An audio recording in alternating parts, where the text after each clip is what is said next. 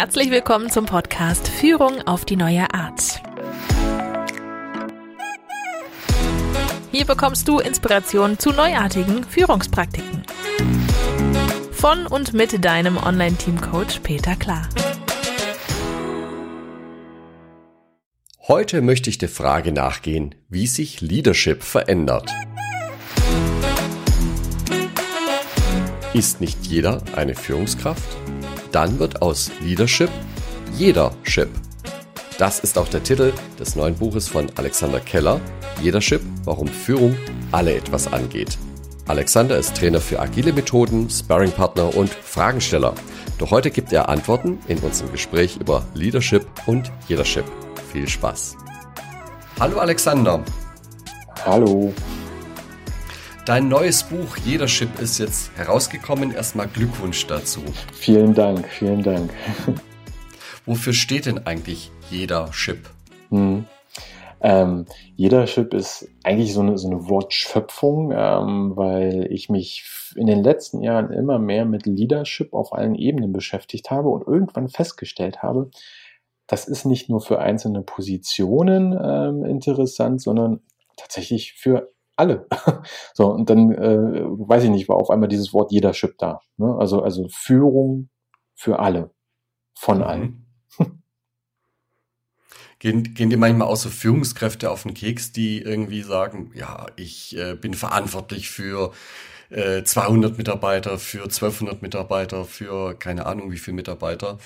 Und faktisch heißt doch eigentlich Führung also im, im, engeren Sinn, ich kann immer nur ein Team führen, mehr kann ich ja gar nicht führen. Ich kann, ich kann da keine 1200 Menschen führen. Wie ja. soll das funktionieren? Ja, ja, es ist halt immer, ne, für die, für die einen ist es eben eher so ein Titel, eine Position, ja, ein Status sozusagen, und für andere ist es einfach etwas Natürliches, das sowieso ständig und überall passiert. Ähm, einfach Arbeit mit einem vielleicht anderen Fokus ist, als es andere Menschen haben, aber eben nichts als Auszeichnung anzusehen. Ne? Mhm. Das klingt gut. Und spätestens, wenn jeder Chip vorhanden ist, also jeder ein Stück weit Führung übernimmt, dann hat sich das Thema auch erledigt. Ne? Ja, genau. Ne? Also zumindestens was diese offiziellen äh, Dinge angeht, dann ist das da sowieso vorbei. Und wenn wir, also machen wir uns nichts vor, wir haben das sowieso jetzt schon immer überall, sogar auch in unserem privaten Bereich. Wir nennen es halt nur nicht so. Ne, wir würden mhm. da im Privaten vielleicht auch gar nicht auf die Idee kommen, von Führung oder sowas zu sprechen. Ähm, aber Führung hat ja sehr, sehr viel mit Beziehungsarbeit zu tun. Und äh, Beziehungen finden wir zwischen Menschen halt immer und überall, unabhängig vom Kontext. Ja, und dann haben, haben wir dieses Thema Führung implizit, aber trotzdem. Ja, kann ich nachvollziehen. Worum geht's denn jetzt in deinem Buch? Beschreibst du da deinen Alltag? So nach dem Motto, ähm, wir haben es ja schon überall und dann zeigst du hier und da und da führe ich überall? Oder wie muss ich mir dein Buch vorstellen? Ähm, naja, also sagen wir mal so, es ist jetzt kein, kein, kein, kein Tagesbericht sozusagen. Ähm, nichtsdestotrotz ist das ganze Buch sehr viel gespickt ähm, schon mit Geschichten aus meinem ähm, ja, Erfahrungsschatz aus, aus den Dingen, die ich so erlebt habe, einfach um auch manchmal zu zeigen, wie man es vielleicht nicht macht. ähm, oder aber vielleicht auch Ideen zu geben, was man selbst ausprobieren kann. Ähm, es ist also eher etwas sicherlich mit Theorie, aber kein, kein wirkliches Lehrbuch. Das, das wäre mir etwas zu trocken gewesen, sondern ich möchte schon auf eine etwas, naja, vielleicht nicht unterhaltsame, aber etwas lockere Art und Weise an dieses Thema rangehen, weil es eben uns alle betrifft. Ähm, und ähm, gleichzeitig aber schon ein paar Dinge mitgeben, die ähm, direkt umgesetzt werden können. Also ne, nicht nur auf einer Theorieebene bleiben und erzählen, was, wie man alles Tolles machen kann und warum das so ist. Auch, das hilft sicherlich. Ähm, aber trotzdem etwas irgendwie mitzugeben, auch, auch viele Tools, die man dann tatsächlich aus dem Buch herausziehen kann, ähm, ähm, die ich direkt morgen ausprobieren könnte, wo ich auch nicht viel Geld oder Vorbereitung oder sonst irgendwas brauche, noch nicht mal die Erlaubnis von irgendjemandem, ähm, aber was es mir eben wieder, das ist im Prinzip auch etwas, was mir etwas ähm, Orientierung gibt, etwas Hilfestellung gibt, wie ich vielleicht in meiner täglichen Führung ähm, etwas bewusster werden kann, auf jeden Fall. Ja. Und so ist dann das ganze Buch auch strukturiert, also in unterschiedliche Abteilungen, auch mal gucken, okay, wo findet Führung statt, in welche Richtungen kann Führung stattfinden ähm, ähm, und äh, wie kann ich das gestalten? Ja, also zumindest als Impuls. Was, was meinst du jetzt mit Richtung? Na, ich glaube, wenn wir über Führung sprechen, dann haben wir vor allem immer eine Richtung im Kopf, und zwar ist das die vom Chef zum Mitarbeiter. Ne? Das ist immer, ich führe andere Menschen. Und wenn wir aber etwas genauer hinsehen, werden wir feststellen, dass das gar nicht nur diese eine Richtung gibt, sondern ähm, es fängt sowieso immer erstmal bei mir an. Also ne, den, den, den ersten Menschen, den ich führen kann, das bin ich selbst. Weil wenn ich es mit mir nicht äh, hinbekomme und wenn ich mir über bestimmte Dinge aber auch nicht klar bin, dann wird mir das Führen von anderen Menschen schwieriger fallen, ähm, beziehungsweise langfristig auch nicht wirklich gelingen. Also das ist dann halt so die Führung. Das ist die erste Richtung, die wäre quasi äh, die, die bleibt in mir. Ja, es geht von mir und wieder zu mir zurück. Ja, das ist die eine Richtung. Dann natürlich, klar, die Richtung von mir zu anderen, also dass ich anderen Orientierung gebe, dass ich für Rahmenbedingungen bei anderen schaffe, äh, sorge. Ähm, das ist halt die, die klassische Richtung, die wir alle im Kopf haben. Aber auf der anderen Seite müssen wir uns dann auch wieder überlegen, wir werden ja auch geführt. Und deswegen gibt es mindestens diese drei Richtungen ähm, von Führung. Und über alle drei kann ich mir bewusst Gedanken machen und entscheiden, wie ich damit umgehe, beziehungsweise wie ich das auch ähm, ähm, selbst beeinflussen kann, wie das passiert. Und das, das, das, deswegen auch, ich hatte auch immer den, im Kopf äh, Führung im Kreis gedacht. Ne, es bleibt bei mir, geht von mir raus zu anderen und aber auch am Ende wieder von anderen zu mir zurück. Und deswegen ist das irgendwie immer so wie so eine Art Kreislauf, wo alles auch irgendwie zusammenhängt und sich gegenseitig auch ähm, zumindest beeinflusst. Ja. Naja, Führung ist ja auch so eine Eigenschaft, die andere mir zuschreiben. Also ich mhm. kann ja nicht von mir aus entscheiden, ich führe jetzt, ja. sondern letztendlich müssen die anderen die Führung auch annehmen, sonst wird es gar nicht funktionieren, sonst ist es keine Führung. Ja. ja. Und das kollidiert jetzt natürlich mit äh, Organigrammen so ein bisschen, wo, wo man genau das Erstere probiert, wo man tatsächlich definiert, pass auf, hier, das ist jetzt dein Chef und der führt dich jetzt. Mhm. Na gut, sagen wir, der erste Teil stimmt, der zweite Teil ist natürlich so ein bisschen Glückssache, ne? ob der wirklich führt. Genau, beziehungsweise ob sich dann jemand führen lässt auf die Art und Weise, wie das da äh, bewerkstelligt wird. Ne? Ja, es ist natürlich, diese Organigramme sind etwas sehr Formalisiertes. Ähm, etwas, was uns in der Vergangenheit sicherlich auch geholfen hat, ähm, erfolgreich zu sein. Ja? Ähm, auch dafür gesorgt hat, dass, ähm, dass es uns jetzt so gut geht. Es hat ja auch viel Wert geschaffen ähm, über die Art und Weise. Nur ist das vielleicht auch etwas, was nicht mh, hm, für die Ewigkeit geschaffen ist oder nicht in allen Bereichen und Kontexten so funktioniert oder die mhm. beste Passung hat. Und ähm, ja, es ist ja per se erstmal nichts Falsches daran. Es schafft Klarheit und für viele Menschen ist diese Klarheit eben eine Orientierung. Es ist sehr einfach, in solch einem Organigramm zu sehen, wofür bin ich verantwortlich, wofür auch nicht. Das hat natürlich immer auch Konsequenzen ne, dass dann ähm, eine gewisse Mentalität, eine gewisse Kultur dadurch gefördert wird, die unter Umständen nicht unbedingt immer die, die hilfreichste sein muss. Ja. Ähm, und gleich. Ja, jetzt, hm? jetzt sind, wir, sind wir ja genau an dem Punkt, ne? Ähm, wenn ich jetzt sehr lange gewohnt war, im Organigramm nachzulesen, wofür bin mhm. ich zuständig und vor allem, wofür bin ich alles nicht zuständig. Mhm. Und da gibt es auch so eine Mentalität, ja, Mensch, äh, mein Chef, der wird sehr gut bezahlt, soll der doch mal machen. Das soll doch der entscheiden, das soll der verantworten. Mhm. Wie komme ich da jetzt mit jeder Chip zurecht? Weil jeder Chip heißt ja nicht manche Chip oder einzelne Chip, sondern mhm. jeder. Das heißt, da müssen dann auch wirklich irgendwie alle mitmachen, damit es wirklich jeder ist. Also auch die, die das gar nicht wollen oder meinen, nicht zu können? Mhm. Ja, ähm, das ist ein guter Punkt. Also grundsätzlich ist es ja nicht etwas, was jeder machen muss. Ja? Es geht eher um ein Bewusstsein darüber, dass wir alle eine Führungsverantwortung haben und das, wie du selbst gesagt hast, im Prinzip seit Geburt an. Ne? Die Frage ist nur, ähm, möchten wir diese Verantwortung auch äh, immer und überall wahrnehmen? Und das ist auch völlig legitim, also ne, zumindest die Verantwortung auch zu zum Beispiel uns zu führen, ja, oder auch andere Beziehungen ähm, bewusst zu gestalten oder eben nicht. Und das ist halt etwas eher, wo, wo es dann dahin geht zu sagen, okay, ähm, da, da möchte ich das, da möchte ich das vielleicht nicht, da fühle ich mich sicher, da fühle ich mich vielleicht auch nicht sicher. Das kann ich, das kann ich vielleicht nicht. Dieses Bewusstsein überhaupt erstmal zu schaffen. Und ja klar, ähm, das, das ähm, mag Menschen geben, die sagen, boah, ich, mir ist es wirklich am liebsten, im Job vielleicht auch nur, ähm, ähm, dass mir jemand sagt, was ich zu tun habe. Ähm, und das ist auch völlig legitim. Das ist auch völlig fein. Ne? Also wir haben immer so, so auch die, die Ansprüche daran, dass jeder Mensch sich unbedingt so selbst verwirklichen will, ne? Und, und das immer und überall am besten und kreativ und, und äh, eigenverantwortlich und vorangehen und selber vielleicht die Führung übernehmen oder sowas. Das ist aber auch ja im Prinzip nur ein, ein Idealbild, das wir vielleicht jetzt haben, ne? Ähm, oder auch andere. Ähm, aber das muss ja so nicht sein. Und das ist ja, geht ja da auch nicht um richtig oder falsch, sondern das ist halt bei manchen Menschen so und bei manchen nicht. Ähm, ich hoffe nur, dass das zumindest eine bewusste Entscheidung wird und dass mhm. es auf lange Sicht ähm, durchaus helfen kann auch. Ja. Ähm, das heißt also, also dein, dein Ideal ist also eben nicht äh, die Führung komplett anderen zu überlassen und äh, ja. sich dann sozusagen geistig auch zurückzunehmen und nicht mehr mitdenken, sondern ich mache halt, was mein, was mein Chef mir sagt und, und damit bin ich fertig. Das wäre das eine Extrem und das andere Extrem. Mhm. Alle müssen sich überall verwirklichen und mhm. keiner lässt sich mehr führen. Das wird wahrscheinlich, äh, ja, wenn man es genau nimmt, auch eine schwierige Situation sein. Äh, weil dort ja dann auch irgendwie, also wenn ich mich dann gar nicht mehr unterordnen kann in, unter gar nichts, ja, wie, wie kann ich dann überhaupt noch in, in eine Zusammenarbeit äh, kommen, wo hm. etwas Größeres rauskommt als das, was jeder Einzelne schafft. Ja. ja.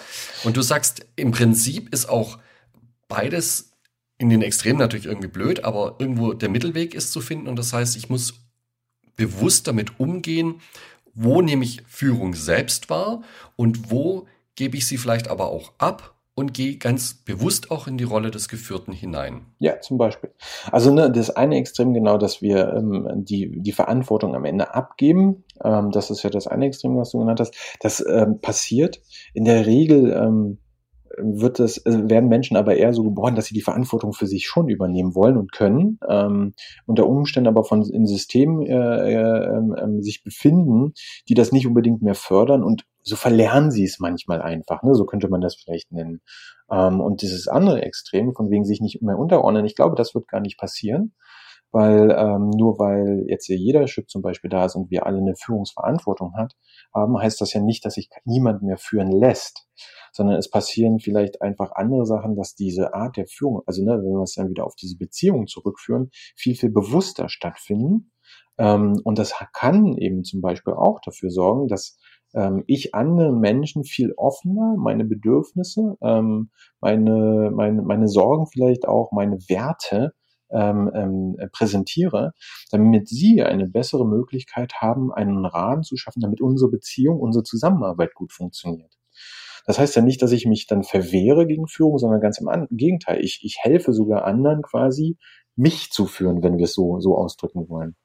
Und ähm, das ist natürlich dann nochmal eine ganz andere Ebene. Und na klar, äh, wenn es dann um Entscheidungsfindung äh, oder ähnliches zum Beispiel geht oder wenn jemand eine Richtung vorgibt oder sowas, dann ähm, passiert das natürlich deutlich bewusster auf dieser Ebene und äh, vielleicht mehr auf, aufgrund von äh, Expertise, äh, Vertrauen, ähm, vielleicht auch ja Erfahrung, die jemand gemacht hat und nicht mehr aufgrund von Titel und Position. Und ich möchte, ich würde da gerne mal ein Beispiel machen. Mhm. Und zwar, ähm, wir stellen uns mal irgendein Team vor mhm. und die arbeiten zusammen. Und jetzt gibt's ja dieses schöne ähm, Prinzip oder die Methode des Einzelentscheids, konsultativer mhm. Einzelentscheid, mhm. ja. Das heißt, es, es steht irgendeine Frage an, die hat für das Team irgendeine Bedeutung. Ja. ja irgendwie, keine Ahnung, machen wir äh, den, den Schalter äh, blau oder rot. Ne? Nehmen wir mal an, das wäre jetzt äh, aber auch von der Bedeutung für das gesamte Produkt, ja, welche Farbe hat dieses Ding, ja, oder machen wir die Ecken rund oder eckig, ja. keine Ahnung, ja. Irgendwie so eine Frage. Und jetzt kann man das natürlich im Team diskutieren, ganz äh, ausführlich und sehr intensiv und sehr lang. Oder, und das ist der äh, konsultative Einzelentscheid, dass man sagt, okay, pass mal auf, wir wählen jetzt hier den, den Alex und äh, der entscheidet am Ende.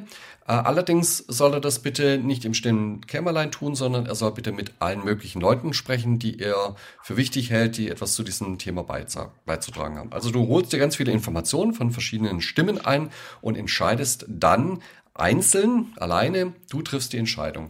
Mhm. So, und danach äh, gehen wir als Team her und, und sagen, ja, vielen Dank, dass du das gemacht hast und wir akzeptieren deine Entscheidung, nehmen die so hin. Und das ist ja eine wunderbare Geschichte, mhm. ja, ähm, wenn ein Team sowas machen kann und, und wirklich die, das Vertrauen und auch die Verantwortung in die Hände von einer Person legt, zunächst mal, sagt so, komm, mhm. du arbeitest das jetzt aus, du entscheidest das auch und wir tragen es alle mit. Ja. ja. Und und das wäre ja das bewusste Spiel mit diesem, ähm, ja, Führung nehmen, Führung geben, ja, auf der einen Seite und andere Seite aber auch dieses massive Vertrauen, weil oft erlebe ich halt auch in, in Teams, und es sind ganz liebe Teams und die mögen sich alle und eine herzliche Familie. Aber wenn es dann darum geht, Ähm, so, und wer entscheidet das? Dann kommt immer so reflexartig, ja, das müssen wir alle zusammen entscheiden. Und denke ich, ja. ja, das können wir schon tun, aber wenn wir jetzt alles immer gemeinsam entscheiden, dann kommen wir aber ja auch nicht vom Fleck. Ja, vielleicht ja. ist das ja auch manchmal auch ganz gut, ein Stück weit Verantwortung und Entscheidungsbefugnis und damit auch Führung abzugeben, ja. weil es schlicht und einfach effizient ist. Ja. Bloß die, die Tradition heißt halt immer, ich gebe sie permanent ab und immer an dieselbe Person, nämlich ja, meinen Chef. Genau. Die ist halt eben unreflektiert. Ne? Ja. Genau, oder das andere Extrem, wir müssen ständig alles äh, zusammen machen. Aber die, die, die Furcht teilweise ist ja dann, dass selbstorganisierte Teams nicht zu einer Entscheidung kommen, weil ja dann jeder mitreden kann und muss und dann ne, dauert das alles ganz, ganz lange und so weiter und so fort. Ähm, ja, natürlich, wenn man diese Art der Entscheidungsfindung so, so trifft, dann, dann kann das durchaus passieren. Oder aber man wählt bewusst eben andere Wege, so wie du das eben vorgeschlagen hast.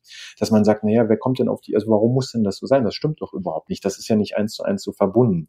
Und das ist ja schon mal interessant, überhaupt darüber nachzudenken, weil ähm, das ist ja auch etwas, wie man sich selbst organisiert. Sich selbst orientieren und ne, diese Eigenführung auch aus Teamperspektive heraus, sich quasi auf gewisse Prinzipien, Regeln, äh, Entscheidungsfindungstools, Methodiken äh, zu, zu einigen, um zu sagen, so machen wir das und wir wissen auch warum. Ne, man muss immer wissen, was habe ich für ein Ziel, wenn ich jetzt eher so Brainstorming oder sowas haben möchte ähm, und ganz, ganz unterschiedliche Perspektiven einbeziehen möchte oder sowas, macht das vielleicht schon Sinn, aus jeder, jedem Blickwinkel das mal zu beleuchten und dass dann alle dabei sind. Ne, ähm, also es kommt immer auf das Ziel irgendwie auch an, was da passieren soll, äh, in welche Richtung diese Führung äh, funktionieren soll. Genau. Es ist schon spannend auf jeden Fall, finde ich auch. In der, in der klassischen Welt habe ich ja grundsätzlich von der Idee immer einen, eine Person, die entscheidet. Mhm. Ja. Entweder ist es der Chef oder hat es delegiert, dann kann vielleicht mhm. auch ein Mitarbeiter entscheiden. Aber es ist, am Ende ist es eine Person ja. und das macht es ja sehr einfach. Ne? Und dann sind wir so sozialisiert, dass wenn es darum geht, jetzt lass uns doch mal als Gruppe entscheiden, dass also ich, ich erlebe immer zwei Modelle. Ja. Mhm. Entweder also es ist ein Zeitdruck da, dann muss es schnell gehen, dann macht man eine Mehrheitsentscheidung. Dann mhm. stimmen wir ab. Ja. Mehrheit gewinnt, das kennen wir, wir leben halt in der Demokratie, die funktioniert genau so. Und das zweite Modell, was ich häufig erlebe, ist, ähm, wenn man schon merkt, hey, das ist aber wichtig, dass wir alle im Boot behalten und wenn wir jetzt eine äh, Mehrheitsentscheidung haben, dann haben wir eben auch ein paar Leute verloren, die nämlich anders entschieden haben als die Mehrheit. Mhm. Also wollen wir einen Konsens herfür, mhm. herbeiführen. Und das heißt eben tatsächlich lange, lange Diskussionen, bis dann alle entweder äh, tatsächlich der Meinung sind oder äh, dann halt doch irgendwie resigniert haben und sagen, also Gott, dann jetzt, äh, ich muss jetzt mal langsam heim, ja. ja. Also machen wir es halt so, dann resigniert haben. Ja. Das sind also die zwei Standard-Gruppenentscheidungsverfahren und es gibt natürlich noch mehrere. Das setzt allerdings voraus, dass man genau das tut, was, was du gerade gesagt hast, nämlich dieses, dieses Bewusstsein auch sich nochmal zu überlegen, ja, was gilt es denn hier zu entscheiden und welche Qualität soll die Entscheidung denn überhaupt haben? Ja, müssen wir das jetzt bis zum Ende durchdiskutieren, bis alle einverstanden sind oder äh, können wir das nicht irgendein, also wenn es hier um Marketing geht und der äh, Willi oder die Marika oder wer auch immer ist halt die Spezialistin ja. für das Thema, ja, dann soll die doch das einfach mal bearbeiten. Und wenn sie dann noch ein paar andere Leute befragt, die wir jetzt vielleicht auch gleich auflisten, wenn sie mit denen gesprochen haben, dann wird es eine gute Entscheidung. Punkt. Und wir, wir vertrauen darauf, dass, dass dort eine gute Entscheidung rauskommt. Ja. Dann müssten wir das nicht alle zusammen diskutieren. Ja. Nee. Und selbst wenn nicht, also ich meine, die, diese wenigsten Entscheidungen werden hinterher irgendwie in Stein gemeißelt und haben ähm, ähm, lebensbedrohliche Konsequenzen äh, im Ernstfall sozusagen. Also es kann ja durchaus auch sein, dass man einfach in bestimmten Situationen, und das ist ja vor allem in den komplexen Situationen, in denen wir uns heute, heute befinden, gar nicht so unbedingt von vornherein sagen können, welches denn jetzt die richtige Entscheidung ist da ist es dann halt hilfreich, überhaupt eine zu treffen und sich einfach zu bewegen und zu gucken, wie sieht die Welt denn von diesem Standpunkt dann aus. Und dann kannst du ja immer noch ähm, ähm, äh, weitergehen. Ja. Ähm, also diese, diese Angst auch oh, davor, da, da, entweder treffe ich eine richtige oder eine falsche. Ne? also da spricht jetzt natürlich schon wieder dein agiles Mindset als Coach auch ein Stück weiter. Weil ich muss natürlich gestehen, ich habe das schon auch so erlebt, dass die ein oder andere Entscheidung tatsächlich in Stein gemeißelt war. Mhm. Ja, da hat dann eine höhere Führungskraft irgendwas entschieden entschieden. Da war ich noch gar nicht im Unternehmen, da kam ich ins Unternehmen und habe ich gefragt, was soll denn das? Ja, das mhm. macht doch gar keinen Sinn. Und alle anderen haben auch gesagt, dass das gar keinen Sinn macht. Ja, warum ändern wir das denn nicht? Bis ich erfahren habe, ja, das hat der Herr XY so entschieden äh, mhm. vor zwei Jahren. Und da dürfen wir jetzt nicht dran rütteln an der Entscheidung. Das geht nicht mehr. Und wenn das die, die Kultur ist, die mhm. mich geprägt hat, ja, dann habe ich vielleicht schon auch den Eindruck, so eine Entscheidung, wenn die mal getroffen ist, da darf man nicht mehr dran drehen. Ja, genau. Und dann ist das Spannende, ne? und dann wird das gleichzeitig aber ähm, so verknüpft mit diesen Organ Organigrammen und diesen Hierarchien. Die mhm. Hierarchien mhm. per se machen ja aber nicht unbedingt die, die Art und Weise der Führung ähm, äh, fix. Sicherlich in solchen Systemen ähm, ähm, sagen wir mal, äh, findet man vielleicht ähm, die eine Führungsart, den einen Führungsstil häufiger als in einem anderen Kontext. Aber es gibt ja auch hier keine, keine Zwangsverknüpfung. Ne, also auch in einem, einem, einem strikt hierarchisch organisierten Unternehmen kann ich durchaus auch sehen, dass Mitarbeiterbeteiligung, ähm, Entscheidungsfindung auf Augenhöhe, vielleicht auch etwas anderes, außer ich entscheide und ihr macht oder sowas, das kann da durchaus auch sein. Das kommt eben immer auf die Haltung eines Menschen an und auch ähm, wie, wie in Arbeit definiert wird ähm, und wie Zusammenarbeit dann auch funktionieren soll. Das ist also auch schon was sehr Individuelles. Ähm, und das, das ist aber das Wichtige, dass wir für, also jeder für uns im Prinzip ja auch das mitgestalten können. Ne, und dass ich äh, genauso meinen Chef führen kann, dass ich dafür sorgen kann, dass die Rahmenbedingungen sich verändern. Es ist nur etwas, will ich das oder will ich das nicht? Weil das kann durchaus auch anstrengend sein. Ne? Es ist ja nichts, was, was man einfach nur so nebenbei mal eben tut. Ne? So wie Führung generell. Führung hat irgendwie immer viel mit Arbeit zu tun, ne? weil dieses Bewusstsein schaffen bedeutet ja, ich muss mich erstmal damit beschäftigen und ich muss mich auf bestimmte Sachen einlassen. Und das ist nicht unbedingt ähm, immer der, sagen wir mal, einfachste, unanstrengendste Weg. Ne? Wobei ich auch immer in Frage stelle, wenn ich den anderen vermeintlich jetzt einfach einen Weg gehe, ob das auf die lange äh, Sicht immer am Ende wir das auch noch so sehen würden oder wie ich sagen würde, jetzt habe ich mich hier zehn Jahre im Prinzip irgendwo untergeordnet, war mega unglücklich. Das war definitiv nicht der einfachste Weg. ne, das ist, kann ja auch passieren. Also ja, also führen und, und vor allem auch entscheiden ist natürlich immer ich glaube, das wird auch häufig unterschätzt, ja, mhm. auch, auch von äh, ehemaligen Mitarbeitern von mir, die äh, dann selber irgendwann mal zur Führungskraft äh, wurden und das waren tolle mhm. Gespräche, die ich da geführt habe.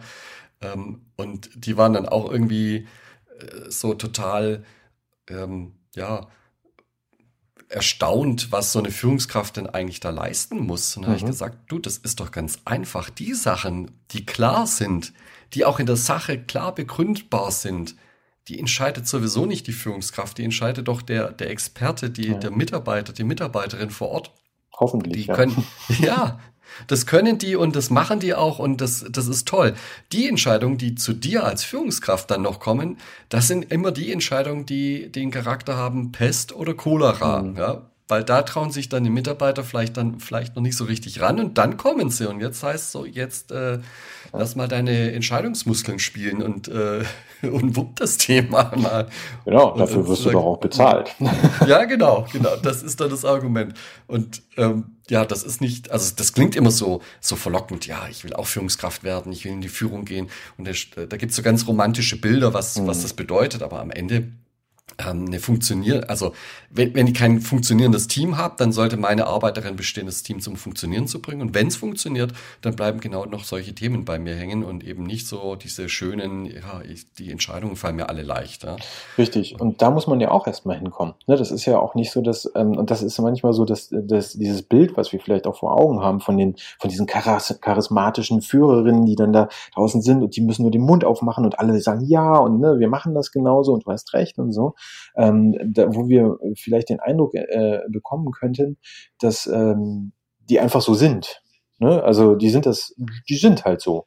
Ähm, wir sehen aber oftmals gar nicht den langen Weg, den diese Menschen vorher auch beschritten haben. Denn viele, viele der Sachen, die kannst du natürlich lernen. Du musst Erfahrungen sammeln, ähm, du musst selbst deinen eigenen Weg, äh, deinen eigenen Stil auch finden. Das ist ja nichts, was ich irgendwie ne, durch irgendwie einen Fingerschnips direkt und jetzt bin ich so, ich entscheide mich jetzt dafür und jetzt bin ich eine gute Führungskraft, sondern das ist ja auch ein langer, langer, ähm, äh, eine lange, lange Entwicklung. Und auch, auch mit einem Buch lesen, ne? also auch jetzt selbst mit meinem Buch nicht. Ne? Also das kann immer nur ein Impuls sein ähm, und das wird, ne, und wo vielleicht so kleine Samen dann irgendwann Früchte tragen. Ähm, aber auch das ist durchaus ähm, ein, ein Weg, der gegangen werden muss und der nicht immer nur unter Sonnenschein stattfindet. Und das sehen wir aber oftmals nicht. Aber das ist wie, wie mit vielen so Sachen. Ne? Da kann jemand toll äh, Gitarre spielen, Klavier spielen, Tennis spielen. Ne? Das sind, wir sehen immer nur den, ja. den Punkt, der jetzt da ist, aber das ganze, die ganze Historie bis dahin nicht. Ne?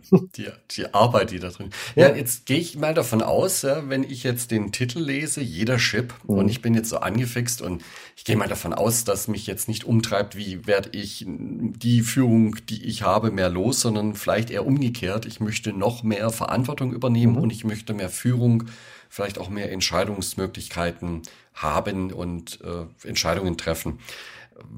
Kannst du da mal so einen Einblick geben, was, was würde mir da dein Buch denn ähm, an ähm, Möglichkeiten in die Hand geben, um, um da voranzukommen in, die, in Richtung mehr mehr, mehr Chip und weniger jeder oder ich weiß es nicht. Mhm. Also wie, wie komme ich denn jetzt zu mehr Führung in, in meinem Umfeld? Mhm. Also wie gesagt, ne, dieses Buch ist im Prinzip in drei, drei Bereiche unterteilt und das, das Wichtigste ist schon mal, schon mal auch die Grundlage, diese Selbstführung. Ne? Nur wer sich selbst führt, kann andere führen. Das heißt also, da fangen, fangen wir schon mal an, erstmal das Bewusstsein auch dafür zu schärfen, dass wir da anfangen sollten.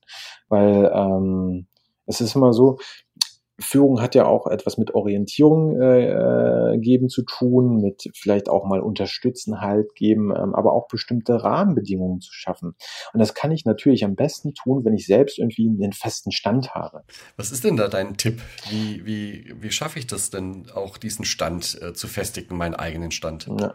Also ganz, ganz wesentlicher Faktor davon, und da, da spreche ich auch in dem Buch drüber und äh, gibt dann auch ein Tool, ne, also mit Moral, ähm, die, äh, so ein Online- Whiteboard, wenn man so, also ein fancyes Online-Whiteboard. Und da, da gibt es dann zum Beispiel auch ein, eine Übung, die dreht sich ganz explizit um Werte. Ähm, und zwar nicht die Werte, die irgendwie in der Wand äh, von, von irgendeiner Firma stehen, sondern was sind eigentlich meine Werte? Ne? Also weil Werte funktionieren so ein bisschen wie, wie unser Polarstern in unserem Leben. Ne? Die geben uns Orientierung ähm, und wir merken, wenn diese Werte nicht erfüllt sind, dass wir uns komisch fühlen, dass wir uns gestresst fühlen, also auch wirklich körperlichen Stress erleben am Ende. Und ähm, oftmals wissen wir gar nicht warum. Ja, und das ist eine gute Erkenntnis, klar. Und, und natürlich mal zu wissen, was kann ich eigentlich gut und was liegt mir, was gibt auch. mir Energie ja. und was zieht mir Energie, ja, ja. wofür stehe ich auch nicht, ja, was ist mit mir nicht vereinbar, ähm, gebe ich dir vollkommen recht, ja, weil am Ende ob ich es weiß oder nicht, aber es steckt immer hinter meinen Entscheidungen.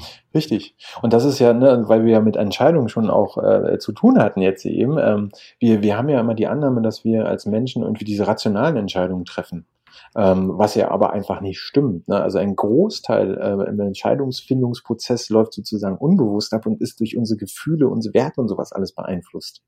Ne? Und das heißt also, solche Erkenntnisse, also so eine bewussten Erkenntnis können uns da schon auch helfen zu verstehen, warum verhalte ich mich in manchen Situationen vielleicht, wie ich mich verhalte. Finde ich das eigentlich gut? Jetzt nehmen wir mal an, ich habe diesen steinigen Weg gemacht, ich habe mir mhm. die Klarheit versorgt, ich habe mir einen festen Stand äh, organisiert. Wie kann ich denn da jetzt meinem Chef die ein oder andere Entscheidungsbefugnis vielleicht abluchsen? ähm, da, genau diese Erkenntnisse ähm, auch mitteilen. Ne, also weil ich äh, manchmal kommt nicht nur so diese Erwartungshaltung daher, dass ich vom Chef erwarte, Entscheidungen zu treffen, ähm, richtige Entscheidungen zu treffen, die Probleme zu lösen, sondern irgendwie auch gleich, naja, als Chef äh, muss man auch wissen und sehen, was die Mitarbeiter benötigen und was die Mitarbeiter können. Das ist auch seine Aufgabe.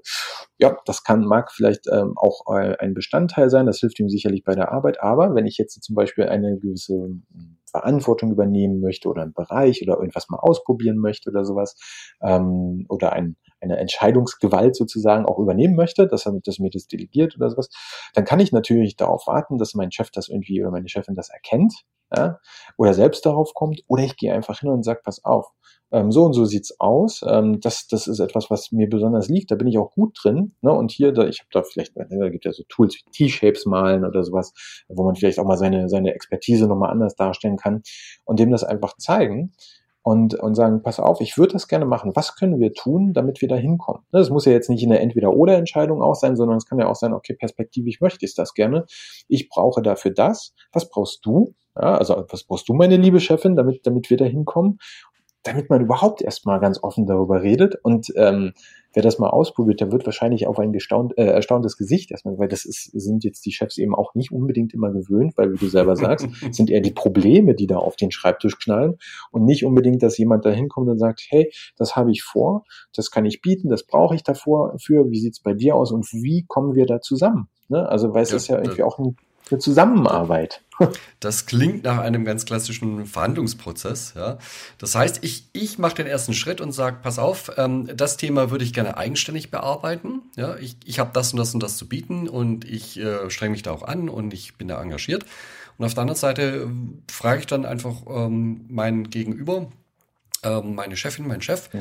ähm, was brauchst du, damit sich das für dich gut anfühlt? Oder was brauchst du, dass du mir die Entscheidung auch überlassen kannst? Mhm. Ja. Also ganz, ganz klassisch, das sollten wir sowieso tun. Ne? Wenn wir unsere Rolle klar haben wollen, dann ist es immer gut, ähm, das auch proaktiv irgendwie einzufordern, ähm, damit nicht, ähm, also viele Konflikte entstehen ja aufgrund von unterschiedlichen Erwartungshaltungen, äh, weil wir einfach verpassen, äh, darüber zu sprechen oder weil vermeintlich ja alles klar ist. Ja? Ähm, und auch das ist äh, ein, ein, ein, eine Übung, äh, ich nenne es das Erwartungsboard, einfach ganz klar explizit mal ausdrücken, was sind eigentlich meine Erwartungen an dich, an deine Rolle und das auch aber in die andere Richtung. Das heißt also, das ist auch etwas, weil es halt ja überall passieren kann, gar nicht, dass es unbedingt im Job ist oder sowas, also so Chefin, Mitarbeiter, sondern durchaus einfach zwischen zwei Menschen. Ne, was sind unsere Erwart gegenseitigen Erwartungshaltungen? Ähm, beziehungsweise wo können wir uns unterstützen? Was brauchen wir? Was machen wir vielleicht auch nicht? Ne, dass man das auch ganz klar äh, benennt. Ähm, und dann ja, ist das eher vielleicht ein Verhandeln. Vielleicht reicht aber manchmal auch im ersten Schritt schon das, das darüber sprechen und zu sehen, oh, Ach so, ich würde halt ja gerne. Ja, ja, genau. Und vielleicht, also da könnte es jetzt den Fall geben, also ein positiver Fall wäre, die Führungskraft ist hoch erfreut und mhm. sagt, hurra, Mhm. ein Mitarbeiter, eine Mitarbeiterin, die hier in die Verantwortung gehen will. Ich bin die letzte Person, die das verhindern mag. Hier hast du alles, mach. Ja. Mhm. Und Vielleicht ist sie im Hintergrund noch aktiv, um, um ein bisschen zu schauen, ob die Person zurechtkommt damit. Mhm. Jetzt kann ich mir aber auch vorstellen, äh, am anderen Ende der Skala habe ich vielleicht irgendeine Person mit einem Kontrollzwang, Mhm. Die tut sich da schwer, die wird dann niemals irgendwas abgeben. Vielleicht oberflächlich noch, aber mhm. real dann eben definitiv gibt die das Thema nicht weg. Mhm. Und dann ist schon so die Frage, was mache ich dann? Bin ich dann auch so weit, dass ich sage, okay, pass auf, ich habe zwei, drei Versuche gemacht, hier ist nichts zu holen, hier kann ich mich nicht entwickeln, dann wechsle ich den Chef oder die Chefin? Definitiv, das kann natürlich immer dazu führen. Ne? Also je mehr Bewusstsein, je mehr Klarheit wir über unsere Situation und auch über unser Umfeld im Prinzip sammeln, ähm, desto ähm, bewusster können wir solche Entscheidungen am Ende auch treffen. Das kann ja, das ist ja aber auch das legitime Ding zu sagen, wir sind ja alle kein Baum. Das heißt, wenn, wir, wenn es uns nicht gefällt, wo wir stehen, dann können wir uns ja auch bewegen. Ähm, das heißt ja nicht, dass wir jetzt vorschnell einfach äh, ständig dann so, so, nennen wir es mal Chefin-Hopping machen oder sowas dann, ne? Also weil auch das gefällt mir jetzt nicht, gehe ich ja zum nächsten oder so, ähm, sondern ähm, dass das ganz bewusst für beide Seiten keine Win-Win-Situation werden kann, dann ist das doch fein. Ne? Agree to disagree. Und dann können wir sagen, wir kommen hier nicht zusammen, ähm, und bevor das am Ende irgendwie nur in Konflikten irgendwie endet, müssen wir einen Ausweg finden, wie auch immer das aussieht. Ne? Das heißt jetzt nicht, dass dann die Firma verlässt oder was auch immer. Kann ja auch irgendwie anders gestaltet werden. Ähm, die Frage es gibt ja wirklich viele, viele Kollegen oder viele Menschen gibt's ja, die fallen sich tatsächlich wie Bäume, die werfen dann eher die Blätter ja. ab und warten dann aufs Frühjahr, damit irgendwie was sich verändert und was ja. besser wird. Ja, ja genau, das ist auch okay, aber genau das ist der, der Punkt. Ne? Ähm, diese, also am Ende, jeder trifft ja schon Entscheidungen. Die Frage ist nur, wie bewusst macht man sich ähm, das und wie bewusst ist man sich über die Konsequenzen, weil jede Entscheidung hat Konsequenzen. Und das heißt nicht, nur weil ich jetzt die freie Wahl habe, mich für etwas zu entscheiden, dass die Konsequenz daraus immer positiv sein muss. Ne, ähm, aber wenn ich jetzt mich dazu entscheide, nichts zu tun, dann ist es natürlich irgendwie ein bisschen schwierig von außen nachvollziehen oder zu, ähm, zu akzeptieren, dass, dass sich jemand gleichzeitig darüber auch beschwert. Ne? Mhm. Das ist äh, so, also so diese, diese Opferhaltung sich, sich begibt und das ist natürlich dann schon auch äh, manchmal, auch für mich muss ich sagen, schwer auszuhalten, wo ich mir dann aber denke, auch dafür gibt es Gründe und da müssen wir ran. Ne, woran liegt das, dass jemand so, sich so verhält? Ne? Also jeder Chip ist jetzt nicht die Anleitung zur Revolution, zur neuen Umkehr der ähm, Betriebspyramide, ähm, wo dann die Basis oben und die, äh, die Führung unten steht oder irgendwie sowas, sondern es ist ein, eine gesunde Auseinandersetzung mit dem Thema Führung. Wie gehe ich damit um? Wie mache ich sie mir bewusst? Ähm, Und es kann dazu führen, dass sich möglicherweise irgendwelche Führungsverhältnisse verändern, dass sich auch Machtverhältnisse vielleicht verändern. Aber das muss nicht der Ausgang mit der, durch, mit der Beschäftigung mit dem Thema Leadership sein. Nee. Am Ende, Ende finde ich es gut, dass wir im Prinzip dieses Bewusstsein über die Realität einfach, also dass wir das angleichen. Weil wenn wir uns nichts vormachen, schon jetzt ist es ja auch in diesen stark hierarchischen Organisationen äh, so, dass auch Mitarbeiter ohne Führungstitel oder Position in Führungsrollen geraten ne, äh, in die Projektleitung oder sonstiges. Ähm, und oftmals aber dann dementsprechend, weil sie ja keine Führungsposition innehaben, nicht unbedingt die Unterstützung ähm, ähm, erhalten, das zu lernen. Also wie, wie gehe ich jetzt denn damit um, dass ich nicht äh, ähm, ähm die, die, die, die Linienvorgesetzte bin und irgendwie Anweisungen geben kann, wie kann ich denn anders führen? Ne? Wie kriege ich denn anders die Leute ähm, vielleicht auf ähnlicher ähm, Hierarchiestufe dazu, dass wir gemeinsam etwas äh, erreichen. Ne? Und ähm, ich bin zwar eh nicht der Freund äh, davon, dass und zweifle das auch an, dass über Macht und Druck geführt werden kann am Ende, ähm, beziehungsweise ob das der, der beste Weg ist. Ähm, aber dieses ja, ich glaube da nicht, dran, überall. dass das funktioniert. Ja, über Macht und Druck kann ich zwar äh, Angst und Schrecken ver ja. verbreiten, aber das bezeichne ich nicht als Führung. Also nee, das Führung würde ich dann auch nicht als Führung bezeichnen. Also zumindest nicht so, wie ich mein Selbstverständnis da habe. Nichtsdestotrotz ist das ja so, dass die Leute dann denken, naja gut, jetzt ich bin jetzt hier in so einer so einer komischen Position, Rolle, was auch immer, ähm, soll hier irgendwas machen. Ich kann aber gar keinem sagen, was er machen soll. Ne? Also muss ich eh andere Wege finden, ähm, ähm, wie, wie ich die Menschen dazu bekomme, ähm, ähm, mein Ziel zu unterstützen, beziehungsweise am Ende ist es ja trotzdem unser Ziel, wir sind eine Organisation, die sollte irgendwie schon ein gemeinsames Ziel haben. Und das sind ja keine persönlichen Gefallen, die da getan werden. Aber auch das, ne, wie mache ich das? Wie gehe ich damit um? Wie gehe ich dann auch mit unterschiedlichen Menschentypen um? Das ist etwas, was in jeder Beziehung, egal wo das stattfindet, ähm, sowieso da ist und da hilft Be Bewusstsein drüber. In meinen Trainings zum Beispiel finde ich das immer sehr amüsant, weil meistens kommt es aus einem Business-Kontext und nichtsdestotrotz sprechen wir über Themen, die jeder zu Hause auch kennt. Ne? Und äh, weil es halt Beziehungen sind. Ne? Wie bringe ich äh, meine Partnerin, meinen Partner dazu, das Geschirr in die Spülmaschine zu räumen? Ja, na klar. Ja? Ne? Also, und das ist übrigens auch ein Thema, was auch im Business-Kontext immer wieder auftaucht, wenn es eine Küche gibt, ne? die Kaffeeküche. aber ja, klar, ne? das, das, mag, jetzt, mag jetzt lächerlich klingen, aber auch das sind so eine, solche Themen, da muss man drüber sprechen, weil es gibt Bedürfnisse und sowas alles. Ne? Ähm, und ähm, das, das bewusst anzusprechen und äh, transparent zu machen, das, das hilft schon. Das hat auch was mit Führung zu tun. Wenn ich jetzt, nehmen wir mal an, ich bin jetzt schon Führungskraft, mhm. ja, und äh, ich führe wie ein Wilder und ganz toll und ähm, ich habe da gar keine Defizite. Mhm. Ähm, müsste ich jetzt das Buch fürchten, weil ich sage, wenn das jetzt meine Mitarbeiter lesen, dann passiert hier die Revolution. Oder kann ich möglicherweise was lernen aus dem Buch? Was, was ist da für mich drin in dem Buch? Ja, na, das kommt jetzt natürlich in erster Linie darauf an, wie du dich selbst als Führungskraft verstehst. Ne, dieses Fürchten. Ich würde eher sagen, ganz im Gegenteil. Also zum einen finde ich, ähm, ähm, hilft es immer, vielleicht mal andere Perspektiven zu sehen oder einen neuen Impuls zu bekommen. Den kannst du sicherlich auch als gestandene Führungskraft hier noch rausziehen. Ähm, und zum anderen fürchten auf keinen Fall, ganz im Gegenteil. Ich finde, ähm, wenn, wenn wir dahin wollen, dass sich unsere Teams auch irgendwie selbst organisieren, dann, dann kann ich ihnen damit sicherlich einen Gefallen tun, weil ich ihnen einen, einen Ansatz gebe, äh, wie sie es vielleicht erreichen können. Ne? Und wie mehr meine Teams sich selbst organisieren, desto mehr kann ich mich auch um andere Dinge kümmern. Das heißt also als Führungskraft, das ist das doch mein originäres Ziel. Am Ende, wenn ich, wenn ich meinen Job richtig mache, mache ich mich irgendwie auch immer weiter überflüssig, zumindestens in dieser Hinsicht. Ne? Das heißt ja nicht, dass ich danach arbeitslos bin oder sowas. Ich glaube, da braucht braucht ähm, eine, eine gute Führungskraft nicht äh, sich vorfürchten. Ähm, es gibt genug zu tun da draußen. Also ähm, da, oh ja. da ich, um, mal, um mal in Bildern wieder zu bleiben, das ist für mich wie der Sprung über so einen Bach. Ja? Mhm. Ähm, ich stehe hier auf dieser Uferseite und da fühle ich mich wohl, da habe ich einen mhm. festen Boden. Und wenn ich auf die andere Uferseite möchte, dann, ich, ich sehe zwar, dass da vielleicht auch Ufer ist und das klingt jetzt alles ganz gut, mhm. aber ich kenne das ja noch nicht. Vielleicht versinke ich ja da auf der anderen Seite im, im Sumpf ja, mhm. oder im Morast oder äh, vielleicht ist es doch nicht so schön wie hier. Äh, und bei Führungskräften nehme ich das ähnlich war. Ja? Mhm. Ähm, und das ist dann auch genau das, was als Befürchtung an der Stelle hochkommt. Ähm, wenn ich jetzt Dinge loslasse, die ich gewohnt war, war, bislang fest in der Hand zu halten und zu entscheiden und zu führen, da fühle ich mich sicher. Das ist mhm. mein gewohntes Terrain. Wenn ich das jetzt alles abgebe, dann ist erstmal so die Frage, hm, läuft das dann überhaupt noch so gut? Und die zweite Frage, was mache ich denn da eigentlich? Mhm. Und dort, wo das dann gelungen ist, ja, hat sich für beide Fragen meistens eine wunderbare Antwort ergeben. Nämlich, läuft es dann noch so gut? Nee, es läuft besser. Mhm. Und äh, auf die zweite Frage, wofür braucht es dann mich noch? Und plötzlich entdeckt er Dinge, die er endlich mal tun kann, ja, im, im Sinne von nach vorne denken, ja. Strategie, proaktive Dinge angehen, ja. ja und nicht immer reaktiv an dem zu hängen, was gerade schief läuft, sondern mal auch tatsächlich im, im positiven Sinne Dinge zu entwickeln, ja. äh, die vorher gar nicht möglich waren. Ja. Also, also da, da kann auch wirklich was Positives dabei rauskommen. Stimme ich Bloß dir voll zu.